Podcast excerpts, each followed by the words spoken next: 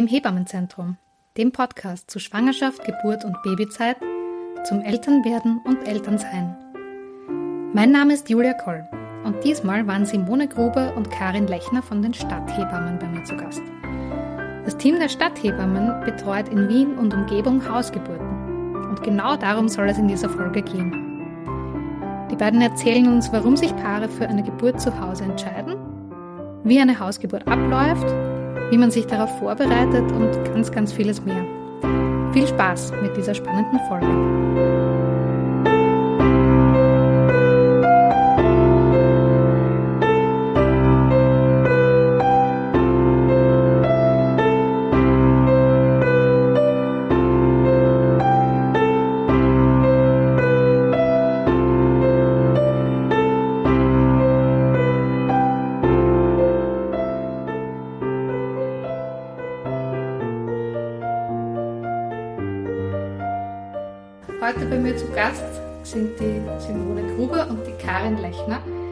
Teil des Teams der Stadthebammen.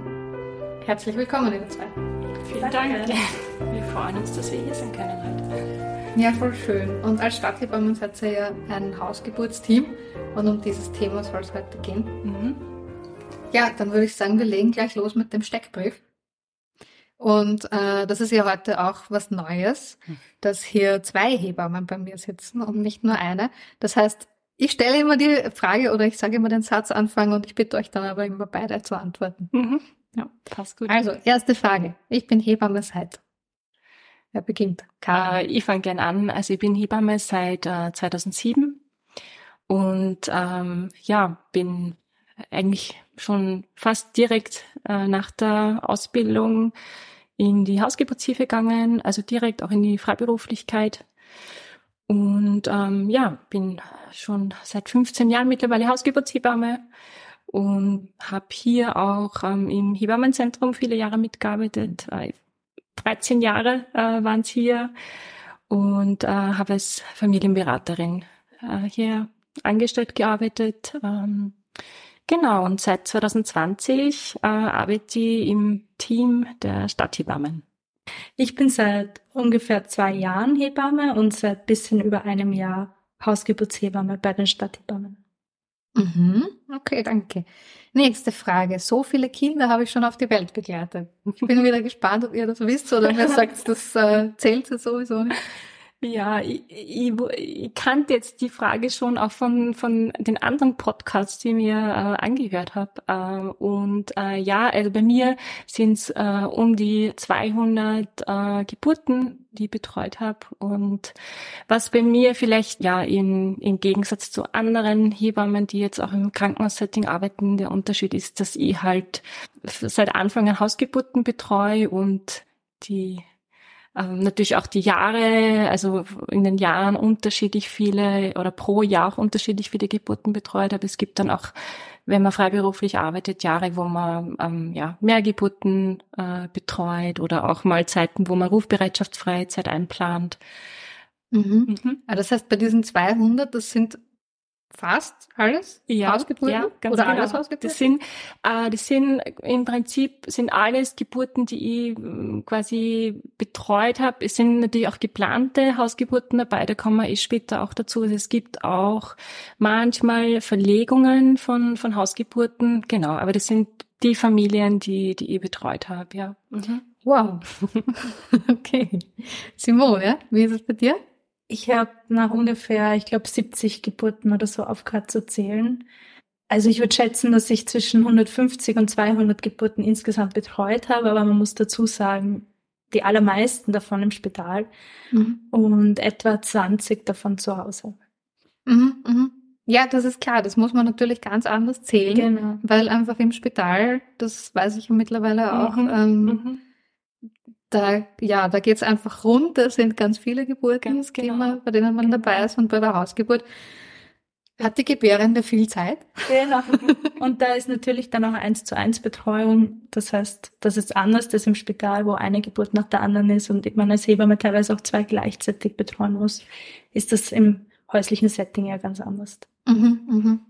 Und wie lange hast du im Spital gearbeitet?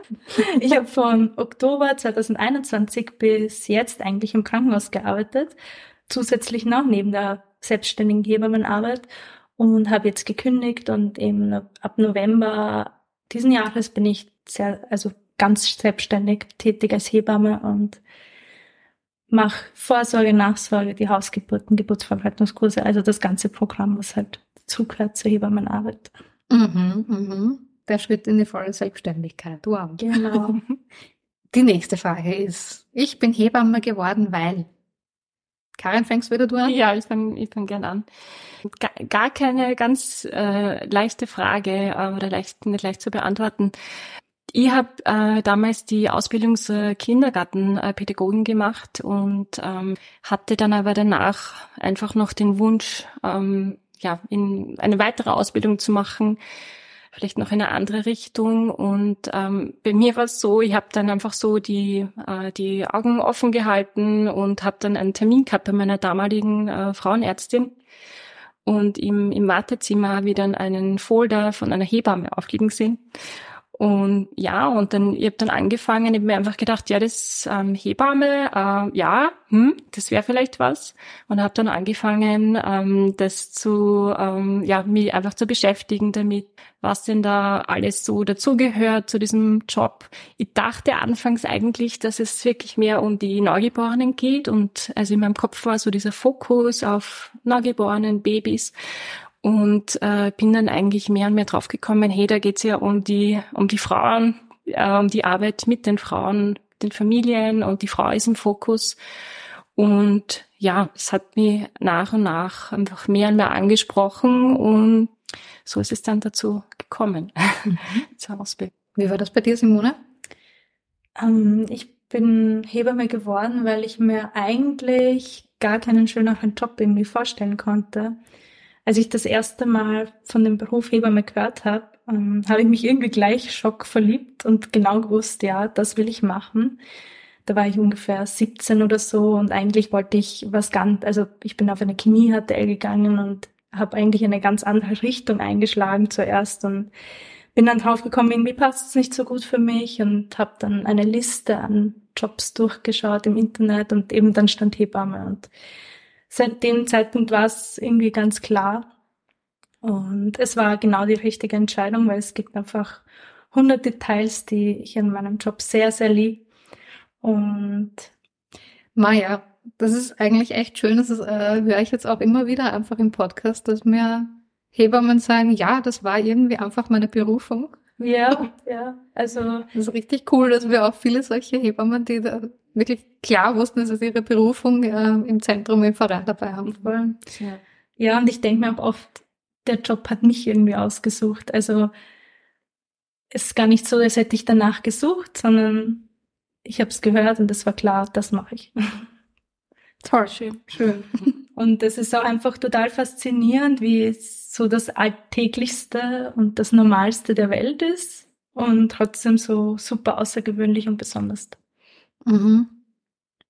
Ja, aber ich frage dich gleich dann trotzdem, äh, würdest du vielleicht an deinem Beruf gern was ändern? Oh ja, ich würde wahrscheinlich am ehesten die Bezahlung ändern. Ähm, die Hebamme als Job ist in unserer Gesellschaft finanziell nicht ganz so gut wert, wird nicht ganz so gut wertgeschätzt. Ähm, Gerade durch die Rufbereitschaft geben wir irgendwie ganz viel von unserem Privatleben auf und arbeiten viele Wochenenden, Feiertage, Nächte. Ich meine, allgemein als Hebamme arbeitet man ähm, Wochenenden, Feiertage und Nächte. Und ein guter Start ins Leben ist einfach super essentiell für Mutter und Kind und wir machen so einen wichtigen Job und verdienen nicht dementsprechend. Und ja, aber mittlerweile weil wissen eh die meisten Menschen, dass Gesundheitsberufe eher unterbezahlt sind. Also das ist jetzt auch kein neues Thema. Mhm. Karin, würdest du da noch was hinzufügen? Ähm, ja, also äh, mir, mir wäre einfach ein Anliegen, dass ähm, die, diese Hebammenbetreuung in der Schwangerschaft schon ähm, also mehr Thema ist und auch früher beginnt, also dass Frauen wirklich auch schon in der Frühschwangerschaft ähm, von Hebammen betreut werden äh, wie das ja auch in anderen Ländern ähm, möglich ist. Ähm, und ja, ich beschäftige mich seit ähm, einiger Zeit vermehrt mit dem Thema früher Schwangerschaftsverlust mhm. und merke einfach, da ist, ähm, da gibt's viel Unzufriedenheit auch von den Frauen so, was jetzt äh, Arztbesuche, Ärztinnenbesuche betrifft. Es wird oft ganz wenig Information äh, den Frauen dann für diese Situation mitgegeben. Und äh, ja, ich finde es ganz schade, dass das so viele Frauen auch nicht wissen, ja, dass es dann die Möglichkeit gibt, auch schon mit Hebammen in Kontakt zu kommen, dass Hebammen hier auch in dieser Situation äh, eben Begleitung geben, eine Betreuung anbieten. Und natürlich wäre da der Wunsch, dass das auch eine Kassenleistung ist. Also im, im mhm. Moment wird da einfach auch gar nichts übernommen, eben wenn es diese sogenannten Fehlgeburten gibt bei Frauen. Und äh, ja, das, da merke ich, das ist gerade so ein richtig großer Wunsch, ja, den ich habe. Mhm. Ja, voll spannend, voll wichtiges Thema auch. Äh, und was liebt ihr an eurem Beruf?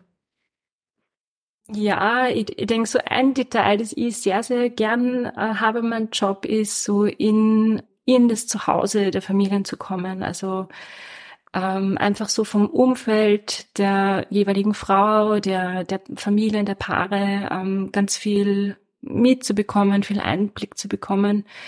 Und ich denke, dass das einfach schon noch ein Grund ist, warum man so auch auf einer Augenhöhe miteinander tun kann, weil das einfach ein ganz anderes Setting ist als im, im Krankenhaus oder auch in einer Arztordination.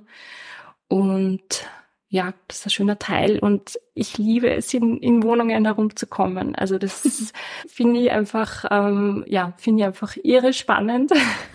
und gerade wenn ich so zu einer Familie das erste Mal komme, ähm, ja, bin ich immer im Vorfeld schon einfach so gespannt, so was erwartet mich und wie unterschiedlich ist es einfach, ja. Ich denke, da hat man sonst ja, gibt vielleicht schon auch Jobs, äh, die die so das machen können oder in Wohnungen kommen, aber das äh, ist so ein Detail eben, das ich sehr liebe. Mhm.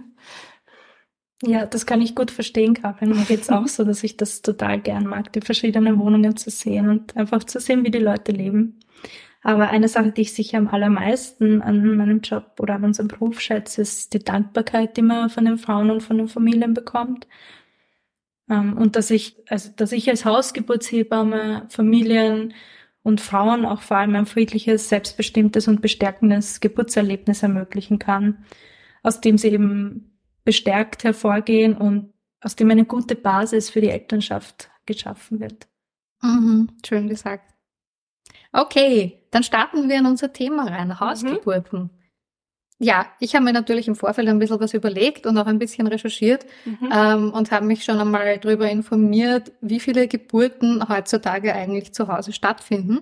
Und in Österreich sind das 1,2 bis 2 Prozent, da variieren mhm. so ein bisschen die Daten. Mhm. Ähm, das heißt natürlich, die allermeisten Geburten finden im Spital statt. Also 1,2 bis 2 Prozent, das ist recht wenig. Ähm, und in anderen Ländern ist, sind die Prozentzahlen aber auch ganz andere. Mhm. Zum Beispiel in den Niederlanden, das ist, glaube ich, ein sehr beliebtes Beispiel für die Hausgeburten, da liegen die bei 30 Prozent. Mhm. Woran liegt das, dass in Österreich es so wenig Hausgeburten gibt und in anderen Ländern viel, viel mehr? Ja, genau. Die Hausgeburtsrate in den Niederlanden ist verglichen mit Österreich sehr hoch. Ähm, das liegt daran, dass die Hausgeburten dort eher eine längere Tradition haben eigentlich. Also die Hebammen sind gut ausgebildet in Sachen Hausgeburt und haben dementsprechend auch viel Erfahrung. Es gehört bisschen zur Normalität dort, eine Hausgeburt zu planen und ist irgendwie selbstverständlicher als bei uns. Man muss auch sagen, das Gesundheitssystem ist in Bezug auf Schwangerschaft und Geburt von Grund auf unterschiedlich. Frauen haben in den Niederlanden von Anfang an Kontakt zu einer Hebamme und werden von dieser Hebamme die ganze Schwangerschaft durch betreut eigentlich. Die Hebamme stellt die Schwangerschaft fest, übernimmt die gesamte Schwangerenvorsorge mit den Ultraschalluntersuchungen, allen nötigen Kontrollen, Blutabnahmen. Ähm, es gibt viele kontinuierliche Hausbesuche, teilweise schon ab Feststellung der Schwangerschaft und dann ab der 36. Schwangerschaftswoche wöchentlich. Und nur wenn Auffälligkeiten auftreten, das heißt, wenn irgendwas anders verläuft als bei einer normalen physiologischen Schwangerschaft, wird ein Arzt oder eine Ärztin hinzugezogen. Das heißt, der Grundgedanke in den Niederlanden ist, solange Mutter und Kind gesund sind und es keine auffälligen Befunde gibt, wird die Frau von einer Hebamme betreut oder von einem Hebammenteam. Und bei der Betreuung, bei dieser intensiven Betreuung in der Schwangerschaft, wir können natürlich Risiken für eine Hausgeburt viel früher erkannt werden. Und für Frauen, bei denen die Voraussetzungen stimmen, ist es dann auch naheliegender an eine Hausgeburt zu denken, weil es einfach ein großes Vertrauen in diese Betreuung zu Hause und in das Betreuungssystem gibt und auch eine große Zufriedenheit ja, und ich denke, diese, dieses Thema eben, es ist, ich vermute einfach, es eben diese Normalität äh, herrscht dort viel mehr vor. Es ist, es gibt einfach dann mehr Frauen, also wo man einfach jemanden kennt, ah, okay, die hat eine Hausgeburt und meine Freundin und die Schwester und vielleicht das Kind von einem Arbeitskollegen ist auch äh, als Hausgeburt zur Welt gekommen. Ähm, und dann ist es einfach auch nicht so ein großer Schritt, das ähm, anzugehen, ja, und äh, eben ja, eben einfach ein Teil äh, der Normalität. Genau. Man merkt auch teilweise in Österreich, dass es so einzelne Orte oder Regionen gibt, wo es einfach gehäuft Hausgeburten gibt, weil vielleicht eine sehr viel arbeitende Hausgeburtshebamme dort äh, tätig ist und die Frauen dann zufrieden sind und das weiterempfehlen und dann kommen die Freundinnen auch auf die Idee. Also das spielt sicher auch eine große Rolle. Ja, und bei uns teilt es oft so auf, auch bei den Frauen und Paaren, die Interesse haben an einer Hausgeburt. Eben es gibt die, die irgendwo diesen Bezug haben schon im Umfeld und dann äh, auch die Frauen, die schon eine Geburt hinter sich haben und die dann einfach erzählen, ja, wir waren nicht zufrieden, so wie es gelaufen ist und wir möchten das dieses Mal anders angehen und wir möchten, dass es äh, selbstbestimmter abläuft. Und ähm, dann ist, ist das oft einfach auch so äh, ein Grund und ein Thema.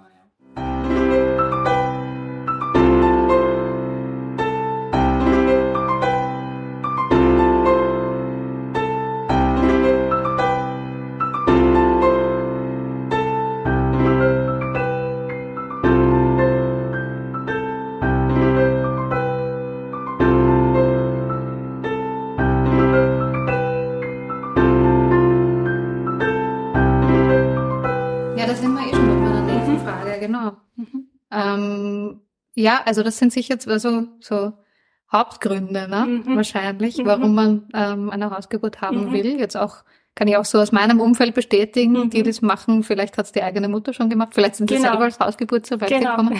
Und andere genau, die einfach mhm. sagen, ich möchte nicht, dass das so läuft wie bei meiner ersten Geburt im mhm. Spital. Ganz genau. Ähm, ja. Aber vielleicht kannst du noch ein bisschen mehr auf die Details eingehen, ja. was jetzt wirklich gute Gründe sind, warum sich Familien für Hausgeburten entscheiden. Ja, ja sehr gern.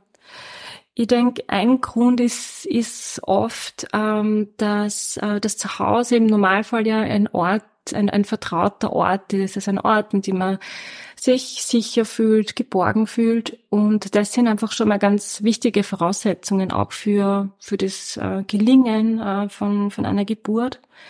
Und es ist so, dass Wehen oft gar nicht so gut in Gang kommen, auch wenn dieses Sicherheitsgefühl äh, nicht da ist oder wenn wir auch nicht von vertrauten Personen äh, umgeben sind, in einer fremden Umgebung sind. Und das ist ja so ein ganz häufiges Phänomen, wenn ähm, die Geburt begonnen hat, sind schon Wehen da. Die Frau, die Paare warten ab zu Hause, sie warten ab, fahren dann ins Spital, eigentlich schon mit relativ regelmäßigen Wehen, die auch schon intensiver geworden sind. Und dann nach Ankunft im Spital, es ist dort eben neue Umgebung, es ist hell erleuchtet, da muss sie wieder neu einstellen, werden die Wehen plötzlich schwächer, unregelmäßiger oder es kommt sowieso zum Wehenstopp. Äh, und das hängt ja ganz, ganz viel äh, auch mit der hormonellen Situation zusammen, mit dem Oxytocin, dass das einfach so ein Hormon ist, das sich sehr schnell auch wieder verflüchtigt und es dann eben zu dieser Situation kommt. Ja. Und das ist, ist tatsächlich so ein Grund, so dieses, ja, wir, wir wollen diese vertraute, äh, dieses vertraute Zuhause einfach nicht verlassen. Ja. Ich meine, also ich denke mal dazu, aber ihr berichtigt mich da aber nicht falsch. Wir sind ja auch einfach Säugetiere mhm. und ich glaube, man sieht es ja auch bei allen anderen Säugetieren auch, äh, dass sie sich eigentlich wenn eine Geburt beginnt, dass die, die Muttertiere sich mhm. zurückziehen in ja. einen sicheren Ort. Ganz genau. Und ähm, einerseits vielleicht empfindet man das Spital als sehr sicher, geht dann aber vielleicht auch zu früh hin und mhm. wird dann vielleicht wieder heimgeschickt. Mhm, genau, ähm, das ist ganz häufig so, ja. ja. Mhm. Oder andererseits empfindet man vielleicht das Pedal als nicht so sicher, weil man sich einfach nicht so wohlfühlt wie zu Hause, weil man, weil man dort äh, seltener ist. Mhm. Ähm, und dann kann es auch wieder zu dem kommen, was du gerade beschrieben hast. Ganz Karin. genau, ja. Ein weiterer Grund, weshalb sich Familien für Hausgeburten entscheiden, ist sicher auch, dass sie mehr Autonomie und Kontrolle über den Ablauf der Geburt haben. Also sie können die Geburt selber mitgestalten, zum Beispiel wenn es jetzt um Entscheidungen in Bezug auf Positionen geht, also Geburtspositionen.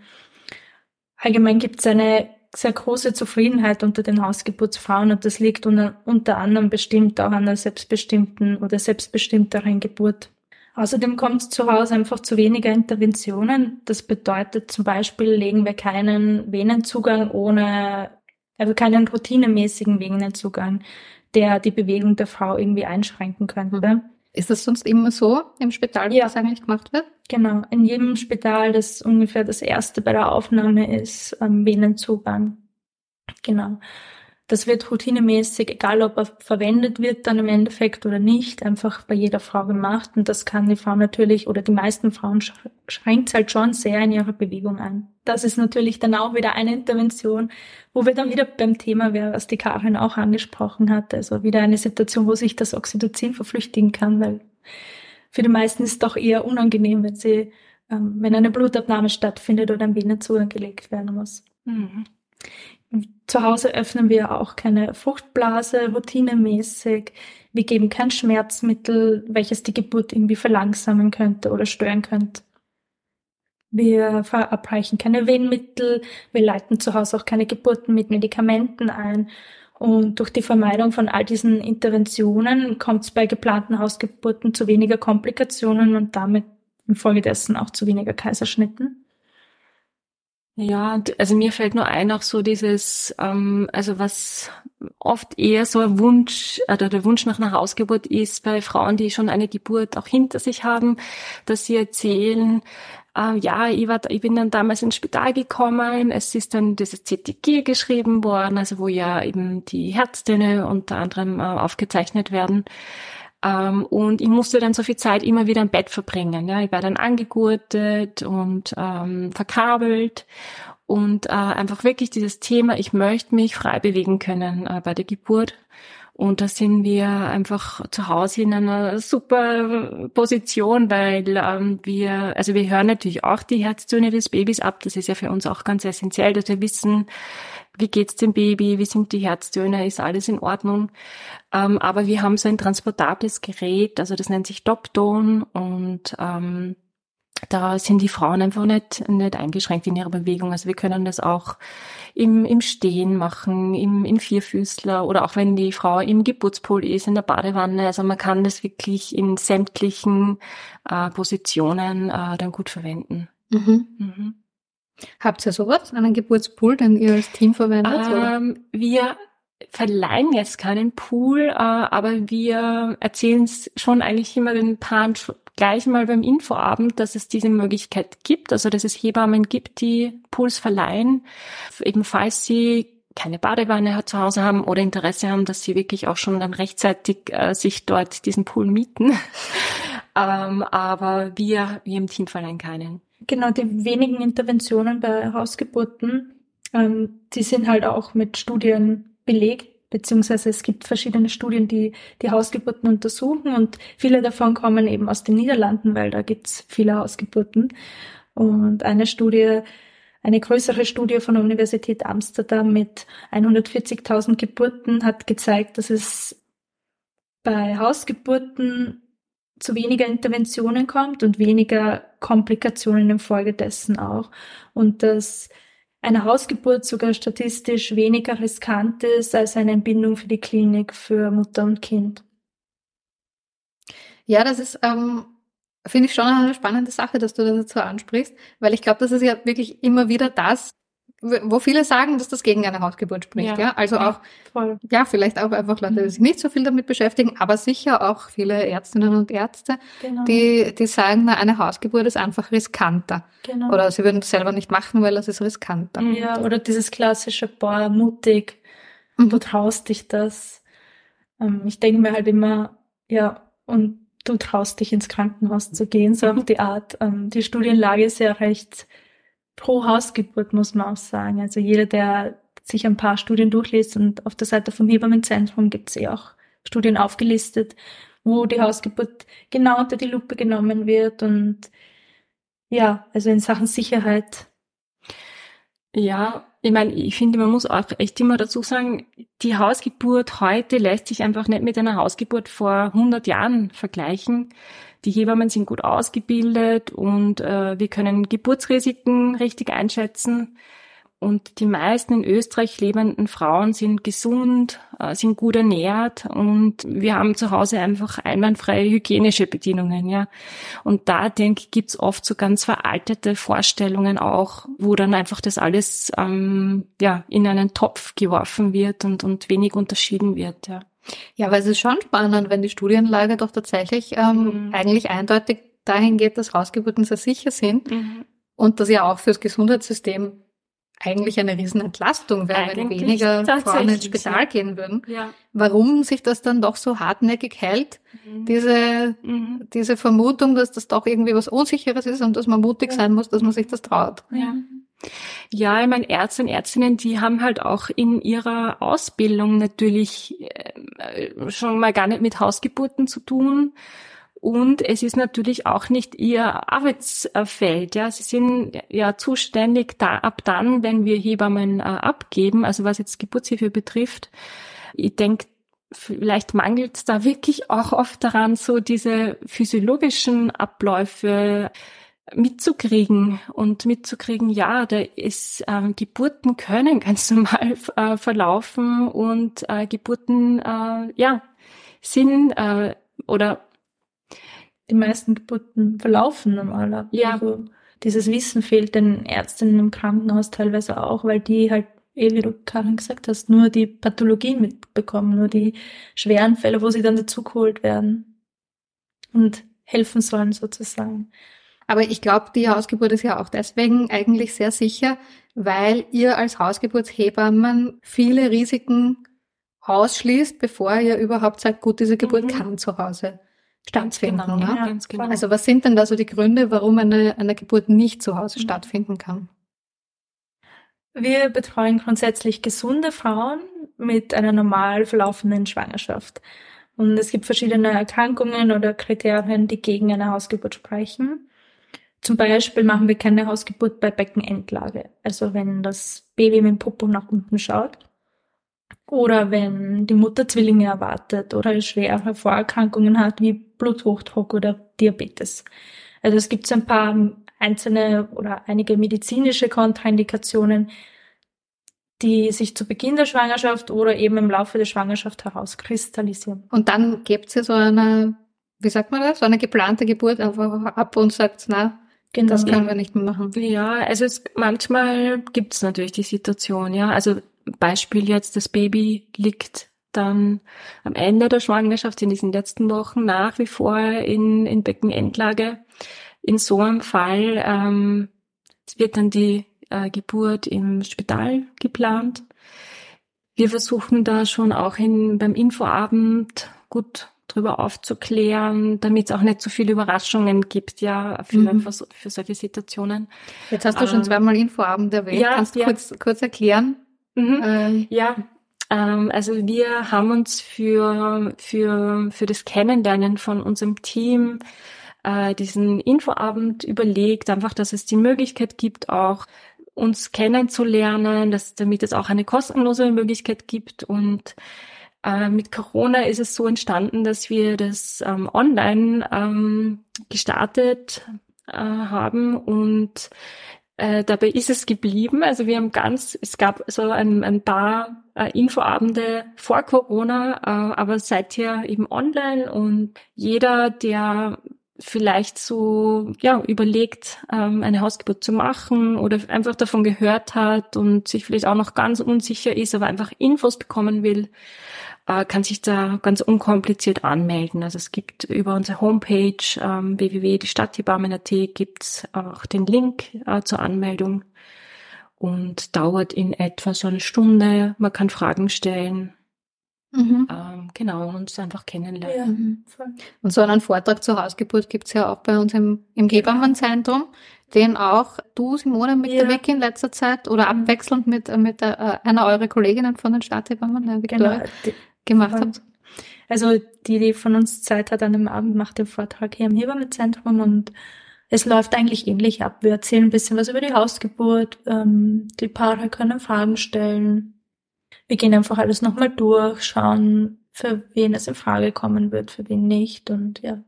Genau. Mhm. Ja, also das möchte ich nur natürlich auch dazu sagen, weil ihr seid ein Vierer-Team und seid bei uns im Verein und es gibt aber noch weitere Hausgeburtshebammen natürlich bei uns, mhm. bei uns im Verein, die entweder alleine oder im Team arbeiten. Da gibt es ein bisschen Auswahl, wenn genau, man aus Wien oder Umgebung kommt. Genau, das geht so. ja. Genau, jetzt waren wir aber, aber gerade bei den Gründen, die vielleicht gegen eine Hausgeburt sprechen. Mhm. Was ist, wenn eine Frau total gesund ist und ihr plant schon die ganze Zeit die Hausgeburt und dann kommt das Baby nicht zum Termin, sondern verspätet sich? Mhm. Ist das ein Grund, warum man dann irgendwann ins Spital gehen muss? Theoretisch ja, also wir haben einen gewissen, also wir haben den Geburtszeitraum, ähm, der beginnt drei Wochen vor dem Geburtstermin und endet in unserem Fall zwei Wochen nach dem Termin. Und es ist so, dass halt in Wien äh, in den meisten Spitälern am zehnten Tag nach dem Geburtstermin eine Einleitung ansteht und wir geben den, wenn, wenn weiterhin alles gesund ist, äh, die Herzzöne passen, ähm, wenn alles gut ist zu diesem Zeitpunkt, äh, warten wir dann mit den Familien, sofern der Wunsch da ist, noch bis, bis zu diesen 14 Tagen. Aber wenn dann dieser dieser Zeitraum überschritten ist, ist es bei uns zumindest so, dass wir, dass, dass die Frauen dann ins, ins Spital gehen zur Geburt. Wir aber natürlich da sind auch ähm, in dieser Zeit noch, ja, also wenn wenn es dann einfach noch Support braucht und ähm, also da telefonieren wir dann einfach noch ganz oft, auch wenn die Frauen schon im Spital sind und sind einfach dann im, im Hintergrund noch da für sie. Mhm, mhm. Und dann, wenn sie ambulant nach Hause gehen wollen, übernehmen wir natürlich auch die Nachbetreuung und alles. Ist die Nachbetreuung und so die Wochenbettbetreuung, ist das bei euch generell so, dass ihr das dann auch macht für die Frau? Im Normalfall ja, außer die Frau wohnt jetzt sehr weit weg von uns. Also wir betreuen auch Hausgeburten in Wien Umgebung. Das heißt, wenn die Frauen zu weit weg wohnen, würden wir die Nachbetreuung einer anderen Hebamme machen lassen und wir kümmern uns mit der Frau zusammen in der Schwangerschaft darum, dass wir jemanden finden, der die Wochenbettbetreuung bei ihr machen kann. Mhm. Aber grundsätzlich machen wir die Wochenbettbetreuung noch. Das ist immer eigentlich Teil von unserem genau. Paket, so nennen genau. wir es, das wir, das wir anbieten. Ja, mhm. ja. Na, das ist ja dann natürlich auch super. Dann hat man wirklich eine eine Hebamme oder zwei Hebammen genau. die ganze Zeit äh, genau. für da ja, sind. Genau, das ist voll essentiell, ja. Voll. Mhm.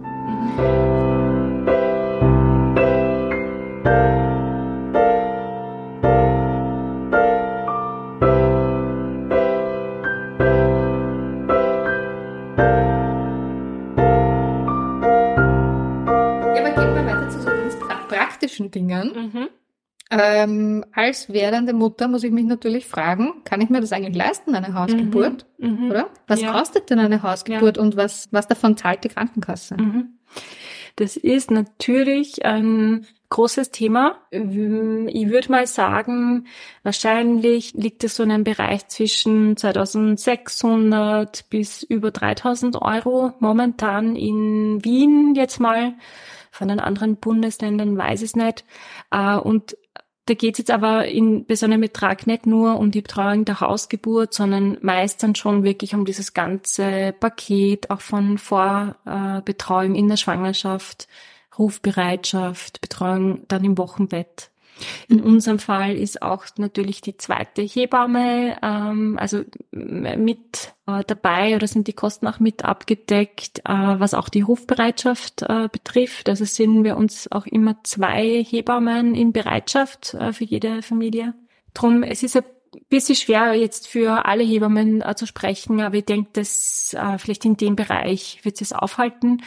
Und es ist einfach so, in Österreich die Krankenkasse zahlt äh, etwas, also man bekommt etwas äh, refundiert. Vielleicht, wir sagen immer so als Anhaltspunkt 900, vielleicht zu 1000 Euro. Tatsächlich können wir das im Vorfeld nie sagen, weil, weil wir auch, weil ja Einzelpositionen auch verrechnet werden von der Krankenkasse. Also es wird dann jeder Besuch in der Schwangerschaft einzeln verrechnet, jeder Besuch im Wochenbett. Und es gibt ja mal mehr, mal weniger Besuche auch, die dann stattfinden, weil ein Baby vielleicht erst nach dem Termin zur Welt kommt oder ein Baby ein bisschen früher. Und deswegen gibt es jetzt keinen konkreten Betrag, den man von dem man ganz sicher ausgehen kann. Aber ich glaube, ein guter Anhaltspunkt sind diese etwa 1000 Euro.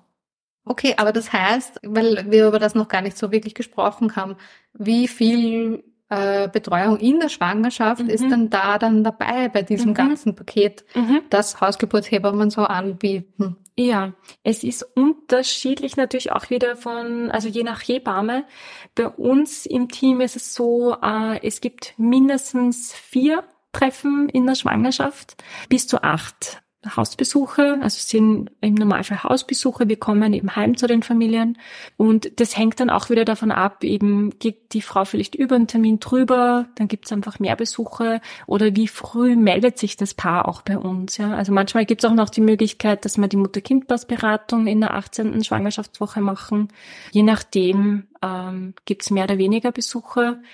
Und äh, bei uns ist es natürlich so, dass auch wir vier Hebammen alle dann bekannt sind, wenn es dann zur Geburt kommt. Also natürlich treffen wir alle auch die, die einzelnen Familien. Also jede Hebamme ist bekannt. Ja, und ich würde sagen, das kann man sicher für alle Hausgeburtshebammen sagen. Es gibt immer eine Vorbetreuung in der Schwangerschaft. Also es gibt immer mehrere Treffen. Mhm. Und wenn eben eine Hausgeburt geplant ist und man das der Krankenkasse so kommuniziert, dann werden da auch äh, Kosten von der Vorbetreuung Ganz genau, ganz genau. Also das, da gibt's auch wieder so eine Position, eine geplante eben Hausgeburt, auch wenn es vielleicht dann nicht dazu kommt oder auch zu einer Verlegung äh, vielleicht unter der Geburt, dann äh, werden diese Besuche trotzdem refundiert. Was die Geburt selbst betrifft, also ist alles recht kompliziert. Also da gibt's dann auch ähm, genaue Abstufungen, wie lang äh, war die Frau unter der Geburt zu Hause, wann hat die Verlegung stattgefunden.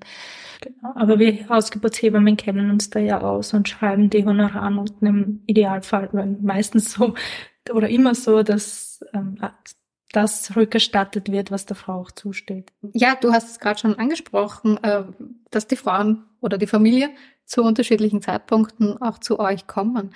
Wann in der Schwangerschaft sollte ich mir denn, wenn ich mir eine Hausgeburt wünsche, am besten zu einer Hausgeburtshebamme oder zu einem Team kommen?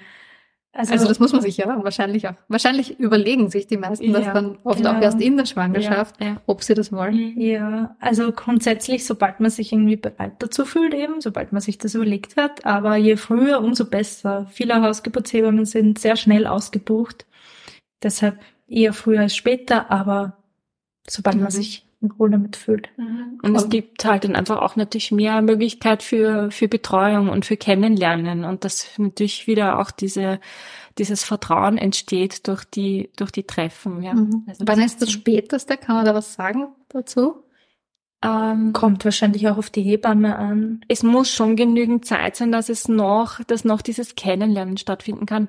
Bei uns, nachdem wir eben vier sind, äh, braucht es dementsprechend mehr Zeit. Aber wir, ich kann mir gar nicht ganz konkret erinnern. Wir hatten letztes Jahr äh, eine ein Paar, das sich dann recht äh, kurzfristig äh, auch entschieden äh, hat äh, für die Hausgeburt. Und da haben wir dann innerhalb von zwei Wochen auch geschaut, dass wir, ja. wir vier Hebammen eben zu den Treffen kommen und ja. Hausbesuche machen.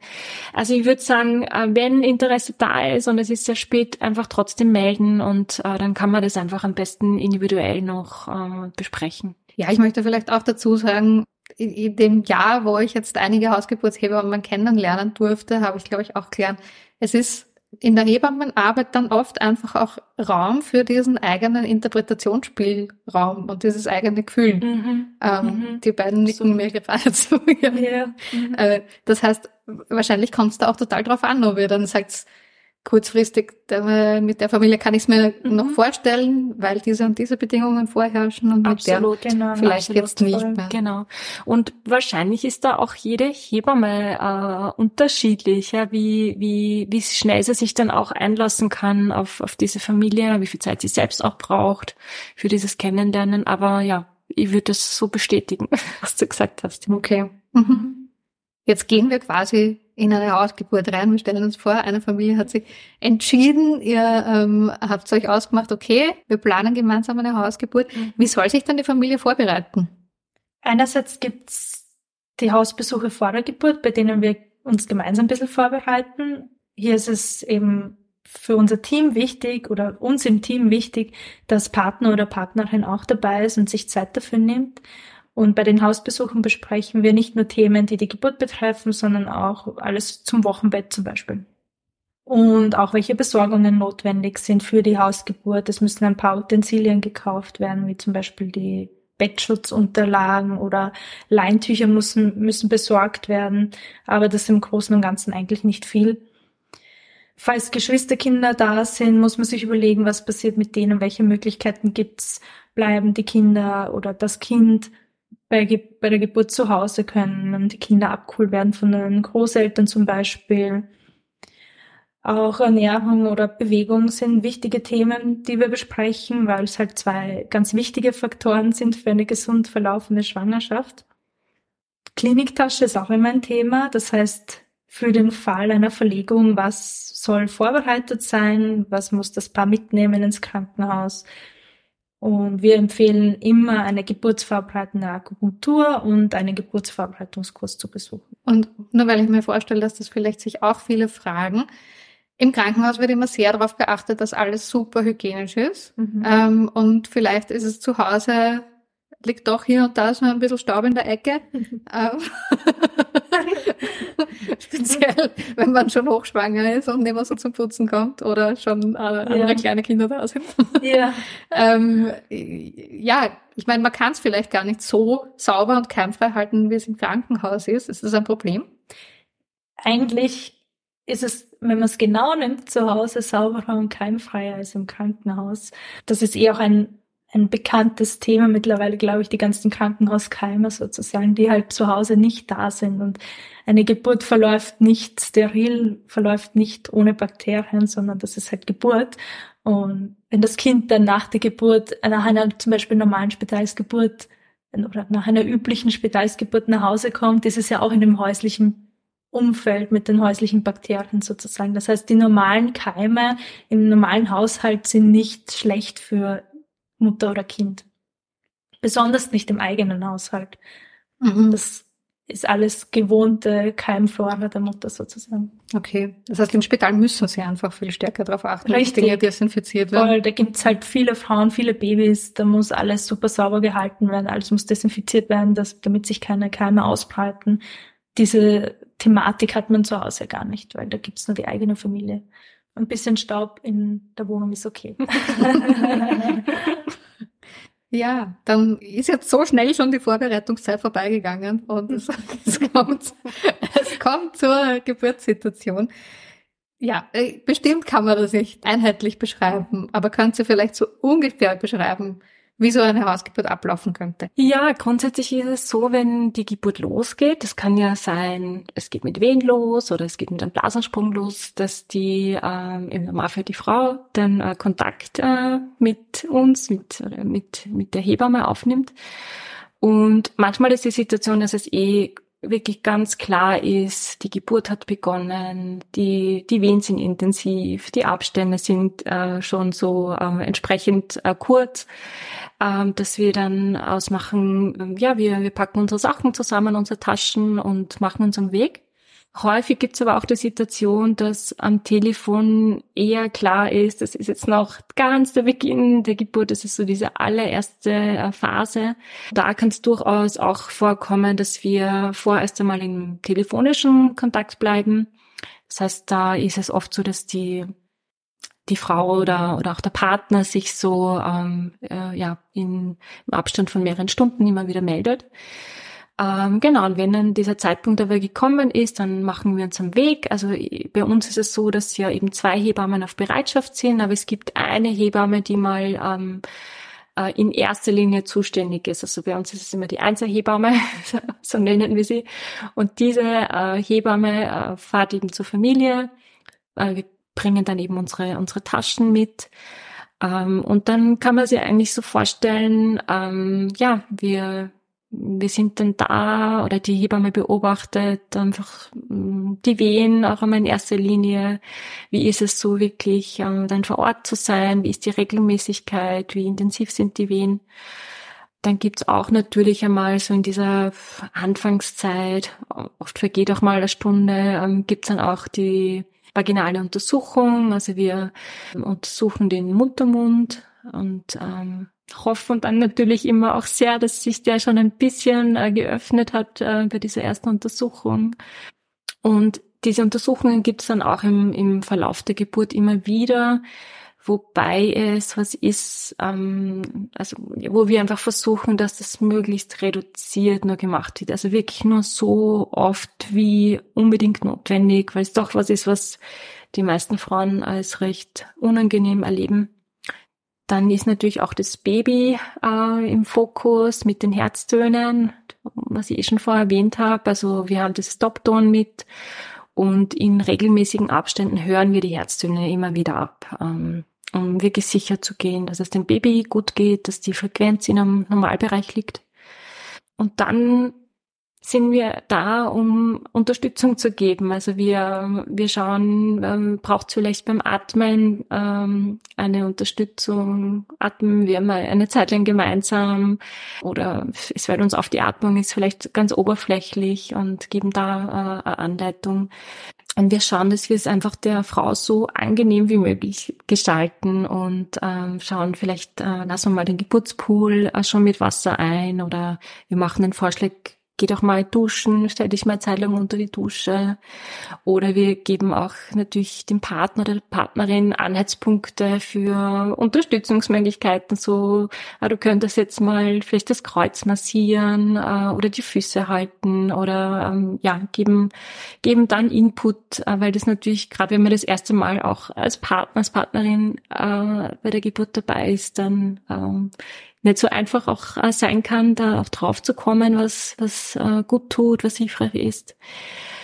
Und manchmal gibt es sogar die Situation, dass wir rausgehen, also dass wir einen Spaziergang gemeinsam machen. Geht, macht man natürlich nicht, wenn schon die Geburt dann schon äh, bevorsteht, äh, unmittelbar bevorsteht, aber ähm, das ist eine ganz gute Methode, äh, wenn Wehen vielleicht wieder nachgelassen haben, nicht so regelmäßig sind. Ähm, also da kann es einfach sein, dass sie sagen, so, wir, wir packen uns jetzt zusammen und gehen ein paar Runden um den Häuserblock. Also man entfernt sich da nicht allzu weit meist. Genau. Und normalerweise, also beim ersten Baby vergehen ja da viele und viele Stunden. Und äh, bei uns im Team ist es so, äh, dass, dass dann die zweite Hebamme, die dann im Hintergrund auch äh, auf Bereitschaft ist, dann angerufen wird, dass sie dann am Ende der Geburt auch äh, mit dabei ist. Also das ist unser Ziel, dass wir dann eben, also dass zwei Hebammen äh, für die Geburt äh, dann da sind. Und diese Hebamme ist aber dann im Hintergrund da, also einfach noch als äh, Unterstützung, falls sie gebraucht wird, aber hat dann mehr eine beobachtende Rolle oder bringt dann äh, Dinge auch und äh, unterstützt eben die Hebamme, die, also die Einzelhebamme. Und ja, und irgendwann kommt's dann, ist es dann so weit, dass es eben schon ganz weit ähm, ja, fortgeschritten ist. Es kommt dann zu dieser letzten Phase, diese Austrittsphase, wo dann diese, wo die Frauen dann auch mitschieben anfangen. Dann ähm, kann das Baby empfangen werden. Also dann ist man im Normalfall so zu viert. Und das Baby wird dann von, von uns, von der Hebamme aufgefangen. Und ähm, manchmal ist es so auch, dass dann die Frau auf diesen Zeitpunkt äh, wählt, ähm, so das Baby auch aufzunehmen, weil da sind ja auch viele Frauen gar nicht so bereit, dann gleich so dieses das Baby so auf den auf den Bauch, auf die Brust zu, zu bekommen. Und äh, genau, das ist eignet sich zum Beispiel oft auch gut, wenn die Frauen am Hocker sitzen, also dieses, dieses Hochnehmen. Und dann kann dieses Bonding, also der Begriff, denke ich, ist sehr äh, bekannt. Äh, dann kann dieses Bonding passieren, also dieses erste Ankommen mit dem Baby und das ist natürlich irre schön zu Hause, weil man eben so ungestört ist. Es gibt einfach nicht diese, diesen ganzen Krankenhausbetrieb im Hintergrund, sondern man ist dann wirklich da zu fünf dann schon eben mit dem Baby. Und ähm, ja, das sind einfach keine, im Normalfall jetzt auch nicht irgendwelche störenden Maßnahmen oder Eingriffe. Natürlich wird dann die Nabelschnur, die kann auspulsieren und ähm, da auch was das Stillen betrifft, da gibt es manche Babys, die haben gleich Interesse und, und fangen schon vielleicht auch zum Schmatzen an und dann auch viele Kinder, die da ein bisschen Zeit brauchen. Dann schaut man vielleicht äh, ein bisschen später, probiert man auch das erste Anlegen gemeinsam. Ja, grundsätzlich sind wir dann so drei Stunden meist ähm, vor Ort. Also das ist so diese Zeit, wo man auch noch natürlich überblickt, ist wirklich alles okay mit dem Baby, äh, mit der Mutter, auch was eine Nachblutung betrifft. Und die Plazenta muss ja dann auch erst geboren werden. Erst dann ist ja die Geburt auch äh, abgeschlossen. Genau, und in dieser Zeit, also meistens vergeht sie irre schnell. Also die erste Stunde ist was ganz, ganz schnell um. Und ähm, wir schauen dann natürlich in dieser Zeit auch, also wenn mal so diese ersten Dinge eben passiert sind mit Bonding und stillen Nabelschnur auspulsieren, dass wir dann auch ähm, ja zum bisschen zusammenräumen äh, anfangen und diese, was diese Krankenunterlagen und Leintücher und so betrifft, damit dann die Wohnung auch wieder so wie mehr oder weniger wieder vor äh, verlassen wird. Und das ist eh oft so ein, ein Punkt, äh, der uns immer wieder begegnet, auch so diese Vorstellung, ah, was passiert dann mit der Wohnung zu Hause und ähm, ja, wie wird die hinterlassen? Und da, da können wir sehr beruhigen. Also wir ja. äh, eben, das steht dann bei uns immer auch auf der Besorgungsliste, was ja. da so anzuschaffen ist mit Folie, einer dünnen Folie, die man zum Beispiel aufs Sofa äh, auflegt. Und äh, also da muss wirklich, das sollte kein Grund sein, sich gegen eine Hausgeburt zu entscheiden. Ja, also das Zusammenräumen nach einer Hausgeburt dauert vielleicht 10 bis 15 Minuten. Man packt alles in einen großen Mistsack sozusagen, beziehungsweise schaltet eine Waschmaschine ein und das war's. Hm. Und man hilft halt dann zusammen, also genau. Partner, Partnerin, ähm, da, ja. Ja. Ist meist mhm. ein, eine, eine Teamarbeit, ja. Genau. Mhm. Und eine Frage, wenn das Baby dann da ist. Ähm, ich kann jetzt eigentlich, ich bin mir gar nicht sicher, wie das immer im Krankenhaus gehandhabt wird, aber meine Erfahrung aus dem Krankenhaus ist halt, dass da der Kinderarzt ziemlich bald aufs Baby drauf schaut. Mhm. Ähm, das ist halt, äh, der, der ist nicht zu Hause. Mhm. ähm, genau. Was, was macht denn äh, die Hebamme noch in Bezug auf das Baby? Mhm. Was schaut sich denn die Hebamme noch an und um was müssen sich die Eltern dann vielleicht auch kümmern, dass sie vielleicht auch bald zu einem Kinderarzt kommen? Also es wird ähm, der dieser Abgarwert wird bestimmt. Also da ähm, können alle, die Mutter-Kind-Pass auch zu Hause haben, die die jetzt gerade momentan schwanger sind, können da auch mal reinschauen auf diese Geburtsseite. Da wird, äh, gibt es dieses Kästchen, das dann eben ausgefüllt wird und wo im Prinzip ähm, Punkte vergeben werden. Also die Höchstzahl sind zehn Punkte. Zum Beispiel nach einer Minute wird das äh, vergeben, dieser erste äh, Wert. Mhm. Also zehn Punkte beim Abgabewert heißt äh, äh, topfit das Baby. Topfit, also zehn, zehn, zehn. Also das wird dreimal äh, vergeben, ist, also einen besseren Wert gibt's nicht, aber der normale Wert ist meist neun, zehn, zehn, weil ähm, quasi innerhalb der ersten Minute Minute die meisten Babys äh, noch nicht ganz rosig sind von der Hautfarbe und da gibt es eben meistens diesen einen Punkt Abzug für die nicht rosige Hautfarbe. Genau. Aber das ist was, was äh, im Prinzip diesen Abgabewert, das, das kann man einfach, äh, das ist was, was nebenbei herläuft. Also wenn wir ein Baby sehen, das zur Welt kommt, dann wissen wir sofort, äh, was das für einen Wert hat weil das einfach, also gerade beim Baby, das natürlich super fit ist und sich vielleicht auch gleich meldet und drauf losschreit, dann äh, ist es eine ganz klare äh, Situation. Also da gibt's jetzt ähm, bei diesem Baby nicht die, die, die Situation, dass man jetzt das Herz abhören zum Beispiel. Ähm, genau. Und diese Erstuntersuchung muss es schon geben von einem Arzt oder einer Ärztin findet dann aber äh, in diesem Hausgeburtssetting meist ein bisschen später statt. Das ist eigentlich eine ganze Woche Zeit, also innerhalb einer Woche sollte die Untersuchung stattfinden es gibt Ärzte und Ärztinnen, die schon am Folgetag kommen, aber manche kommen auch erst nach fünf oder sechs äh, Tagen. Meistens, ich sage jetzt, ich komme nach Hause, weil wir das empfehlen, auch dass dann ähm, Ärzte und Ärztinnen einen Hausbesuch machen. Also dass die Familie wirklich in dieser ersten Woche möglichst nicht äh, raus muss und mhm. es da keine Anstrengung gibt in die Richtung. Da gibt es aber, glaube ich, gar nicht so viele, die das machen, oder? Kinderärztinnen und Ärzte, die Hausbesuche machen. Genau, ein paar gibt's. Müsst, also wir haben da ein paar Empfehlungen an mhm. die Familien, ein paar Ärztinnen, die das machen, aber die Mehrheit macht's leider nicht. Mhm. Und das ist meist oder eigentlich immer eine Privatleistung zu zahlen für die Familie. Okay, aber genau, da sprechen wir jetzt von Wien natürlich. Mhm. Ähm, genau. Ja, mhm. sonst mhm. muss man sich das selber anschauen. Aber okay, das ist natürlich auch was, was man im Vorhinein noch organisieren muss, ne? dass man einen Kinderarzt natürlich hat. Das genau, muss eh genau. jede Familie, die ein ja. Baby kriegt, genau, organisieren. Genau. Und dass ja. dann diese Erstuntersuchung innerhalb der ersten Woche mhm. stattfindet. Ja. Jetzt, ob daheim oder wenn es halt nicht geht, dann in der mhm. Kinderarztpraxis.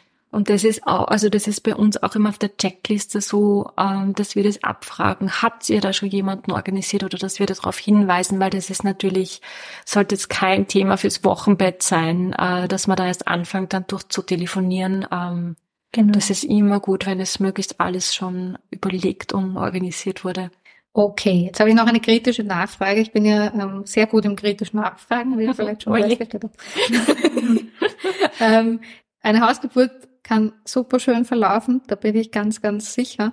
Ähm, und auch ganz äh, sicher und gut und von Anfang bis Ende zu Hause passieren. Aber es gibt ja sicher oft Fälle, wo entweder vor Geburtsbeginn oder auch danach dann noch ins Spital verlegt wird. Mhm. Also vor Geburtsbeginn, da haben wir eigentlich eh mhm. auch schon besprochen, eben, mhm. äh, dass es verschiedene Indikationen gibt, wie die Beckenendlage, genau, genau. Wo, dann, wo dann verlegt wird. Aber vielleicht auch nach Geburtsbeginn, mhm. da hast du ja. auch schon angesprochen, Karin, dass ja die Kliniktasche gepackt auf jeden Fall dastehen mhm. sollte, falls man doch schnell ins Spital mhm. muss.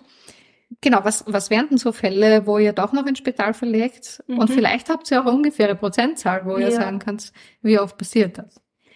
Also grundsätzlich die meisten Hausgeburten finden auch dann tatsächlich zu Hause statt. Und so eine repräsentative Statistik in Österreich gibt's leider nicht. Aber laut deutscher Statistik finden 84 Prozent der Geburten zu Hause statt, also sprich 16 werden irgendwann ins Krankenhaus verlegt.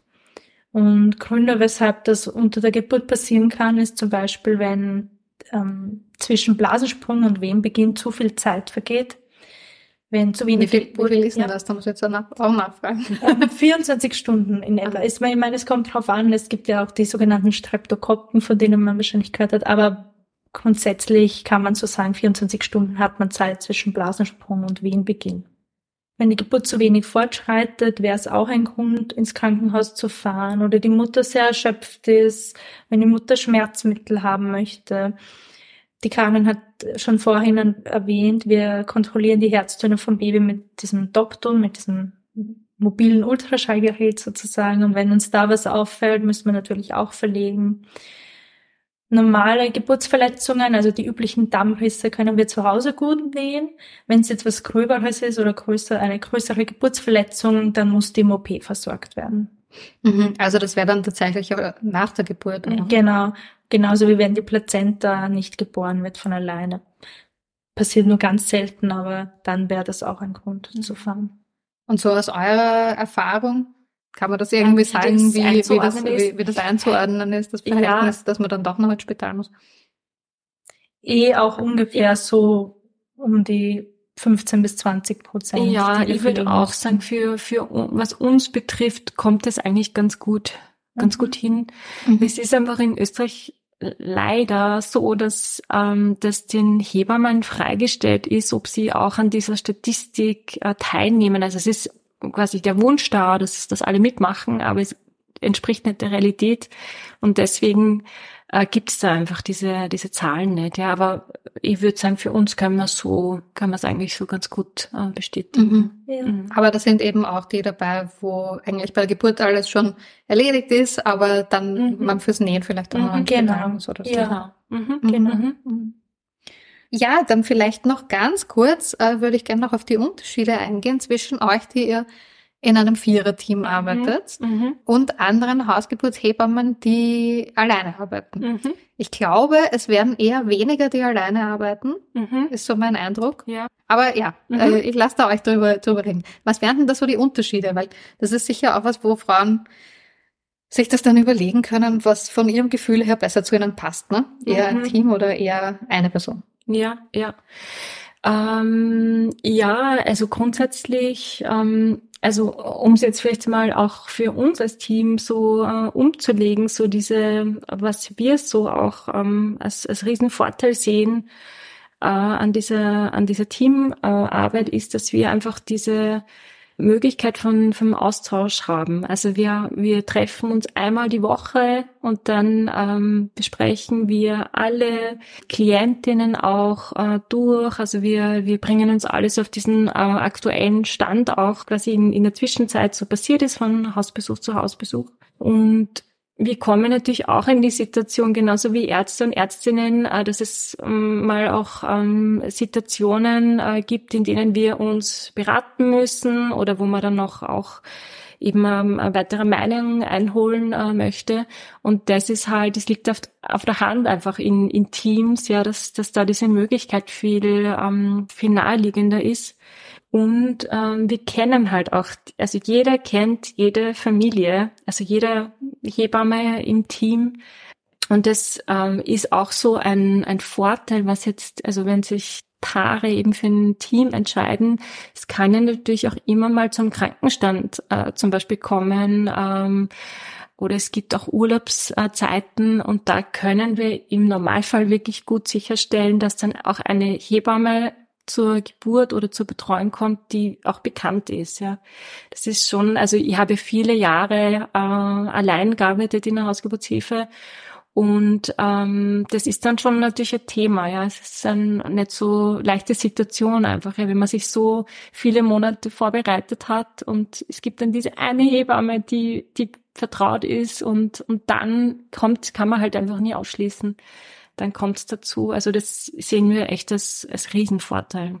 Aber gerade wenn du auch sagst, du hast auch viele Jahre allein gearbeitet als Hausgeburtshebamme, gibt es auch was, wo du sagst, das wäre ein Vorteil, ähm, vielleicht auch einfach für die Frauen, ein Vorteil, wenn es halt einfach eine Hebamme mhm. ist und nicht mehr? Ähm, ja, die einzelne Hebamme ist natürlich, also wenn es natürlich mehr, mehr Treffen gibt, auch mit dieser einen Hebamme, ja, dann ist vielleicht auch noch einmal ähm, eine andere Basis da, ja, das das habe ich schon auch in dieser in dieser ganzen ähm, in diesen ganzen Jahren erlebt. Und ich merke auch es äh, es entscheiden sich auch andere Paare eben für für ein Team als jetzt für eine einzelne Hebamme. Also es ist wirklich dieses, braucht man das, diese eine Hebamme, diese, dieses Konzentrieren auf eine Person oder ist man da vielleicht, ich würde jetzt vielleicht das offener bezeichnen und, oder vielleicht auch flexibler, ist jetzt ein bisschen schwer, ähm, vielleicht jetzt auf den Punkt zu bringen, aber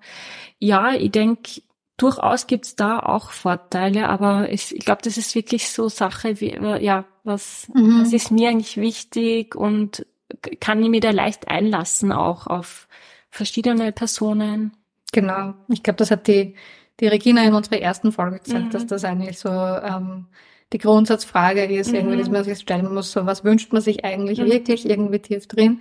Und äh, da kann ich mir auch mhm. vorstellen, dass da einfach die Wünsche auseinandergehen. Ob Absolut. das jetzt, ob man von einem Team betreut wird, wo einem die praktischen Seiten der Betreuung wichtiger mhm. sind, ja. oder von einer Hebamme, wo einem einfach die persönliche Beziehung noch genau. wichtiger ist. Ja, absolut. Ich sehe das ist großen, großen Vorteil, dass wir zu zweit bei den Geburten sind, beziehungsweise nicht nur ich sehe das, dass jeder, jeder Hebamme aus unserem Team gegen Ende oder Mitte, Ende der Geburt kommt eben bei uns die zweite Hebamme dazu, wie die Karin eh schon gesagt hat. Und die erste Hebamme kann sich voll und ganz auf die Frau konzentrieren, während die zweite im Hintergrund ist und vielleicht irgendwas mitschreibt, herrichtet, einfach unterstützt, wenn es notwendig ist. Und zwei Hände mehr gerade bei Geburt, aber auch im Fall einer Verlegung ist, ist Gold wert. Oder zwei Hände mehr sind Gold wert bei einer Geburt, genau. Mhm. Naja, und was mir nur einfällt, ist, ist einfach dieses Thema Rufbereitschaft, ja. Also das ist auch was, was ich, was jetzt ganz anders ist, als ich viele Jahre erlebt habe dass ja, also wenn man jetzt so alleine arbeitet als Hausgeburtshebamme, dann hat man ja, also für jede Familie kann sein bis zu fünf Wochen Zeitraum an, an Rufbereitschaft. Das heißt, es kann sein, oder bei mir war es halt so, dass, dass da oft viele Monate am Stück waren, wo kein einziger Tag frei war an, an Rufbereitschaft, wo sich das so aneinander reiht, natürlich auch Wochenenden. Und das war schon auch für, für uns als Hebammen einfach ein ganz wichtiger Punkt, dass wir sagen, diese rufbereitschaftsfreie Zeit ist wichtig und äh, wir brauchen auch dazwischen äh, freie Wochenenden, um, um uns einfach auch wieder erholen zu können.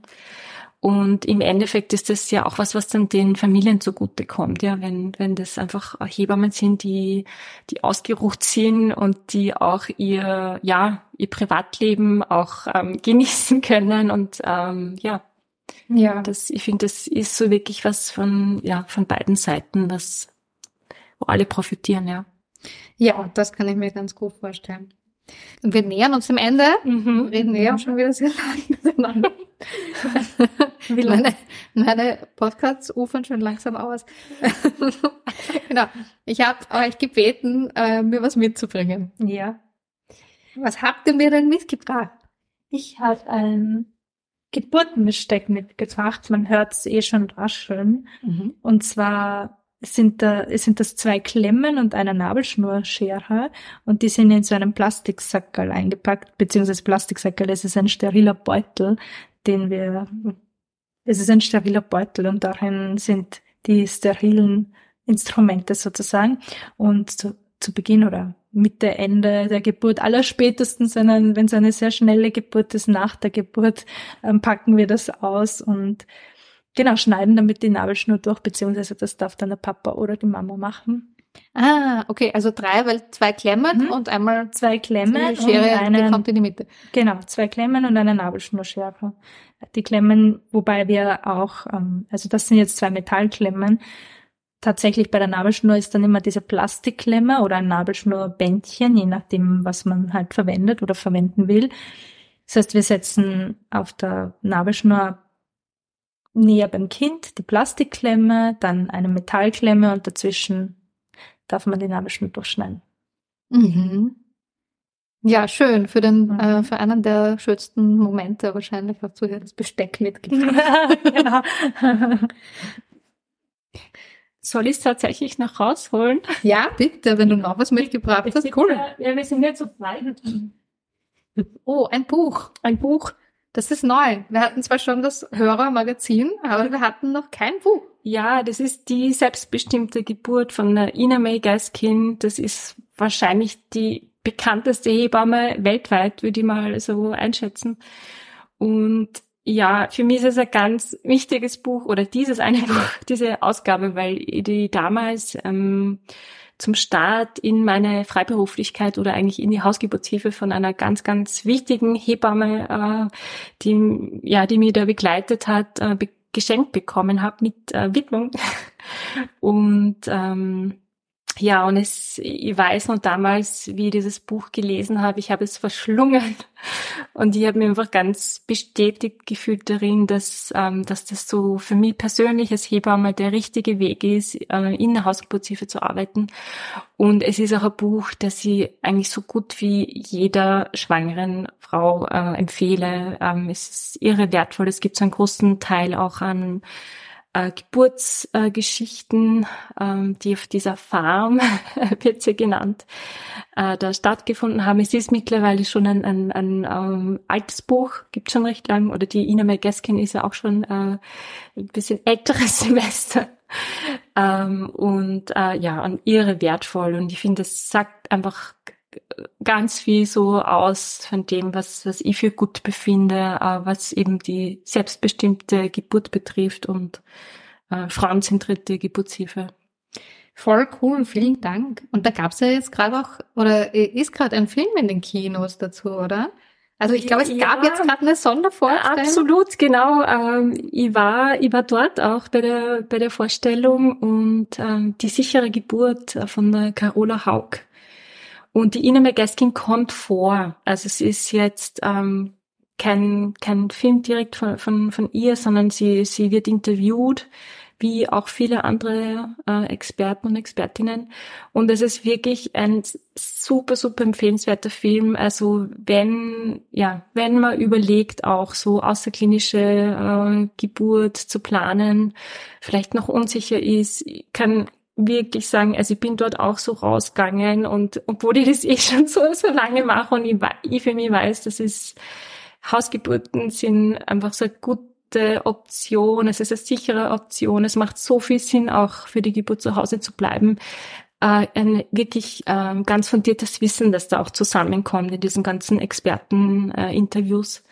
Und es gibt leider, glaube ich, es ist jetzt, glaube ich, keine weitere Vorstellung auch in Wien geplant, aber es gibt ähm, das auch online zu erwerben. Ah ja, also diesen Film, man kann es auch als DVD äh, sich schicken lassen, wenn man auch einen DVD-Player zu Hause hat. Aber ähm, kann ich sehr empfehlen.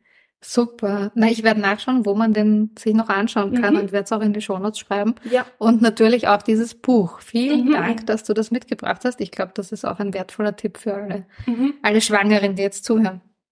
Ja, vielen Dank euch zwei. Danke. Ähm, Dank. Zwei, zwei äh, Fragen, die ich alle frage, habe ich ja noch.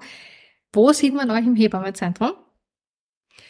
Ja, also gefallen ist eh schon der Hausgeburtsvortrag. Es gibt auch ähm, einen Tragevortrag, den die Martina äh, äh, anbietet. Genau, vielleicht, das, die haben wir noch gar nicht erwähnt, gell? Die, mir ist es, ja. genau, mir ist es jetzt auch gerade voll Entsetzen aufgefallen. Äh, unser Vierer-Team, ja, das ja. Äh, besteht ja natürlich auch noch aus der Martina Kohl-Braun und der Victoria Backer. Wir alle zusammen machen auch einen Geburtsvorbereitungskurs mhm. im Hebammenzentrum.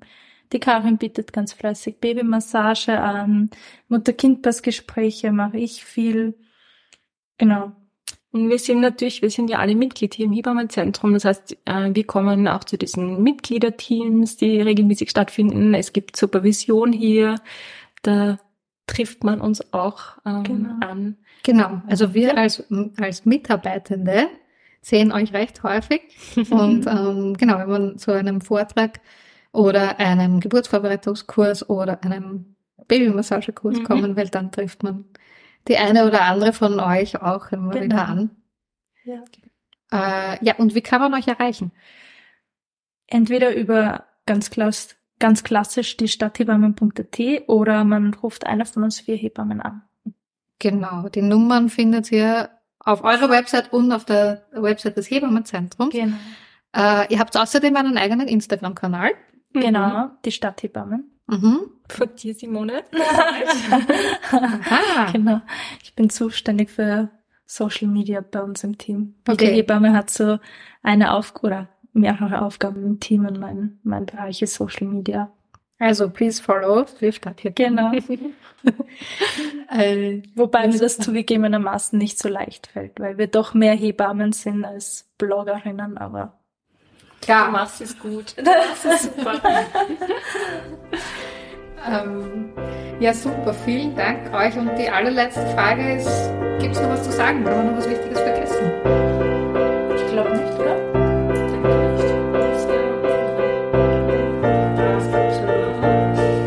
Vielen Dank für das interessante Gespräch. Das war mein Gespräch mit Karin und Simone. Wenn ihr noch mehr zum Thema Hausgeburt wissen wollt, könnt ihr auf unserer Website nachschauen, www.hebammenzentrum.at. Dort finden sich noch ganz viele Infos dazu. Außerdem könnt ihr euch, wenn ihr gerade schwanger seid, im Hebammenzentrum beraten lassen, ob eine Hausgeburt eine gute Option für euch persönlich darstellt. Es gibt auch, wie gesagt, regelmäßig Infoabende zu dem Thema und auch ganz spezielle Geburtsvorbereitungskurse, speziell für Hausgeburten. Ruft einfach an oder schaut auf die Website. Ihr findet das Hebammenzentrum in der Lazarettgasse 8 in Wien und auf Instagram und Facebook unter Hebammenzentrum. Mit dieser Folge geht die erste Staffel von Im Hebammenzentrum zu Ende. Ich persönlich verabschiede mich in die Babypause. Der Podcast wird aber nach ein paar Monaten wieder weitergehen. Wenn ihr die nächste Staffel nicht verpassen wollt, abonniert den Podcast am besten, dann erscheinen die neuen Folgen automatisch in eurem Feed. Wenn euch die erste Staffel gefallen hat, freuen wir uns natürlich auch sehr über gute Bewertungen, zum Beispiel auf Apple Podcasts. Und wenn ihr den Podcast weiterempfehlt, freuen wir uns auch sehr. Ja, mir bleibt jetzt nichts anderes, als euch noch alles Liebe und Gute zu wünschen in eurer Schwangerschaft, bei eurer Geburt und in der Zeit mit eurem Baby, beim Elternwerden und Elternsein.